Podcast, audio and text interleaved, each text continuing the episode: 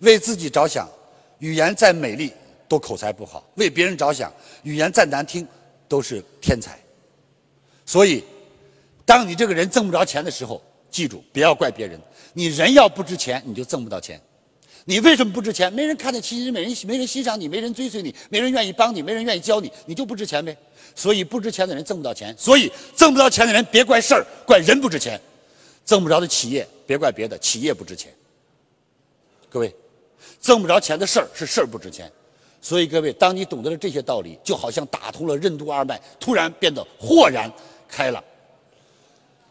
多走出去，多交朋友，多付出，一定百利而无一弊。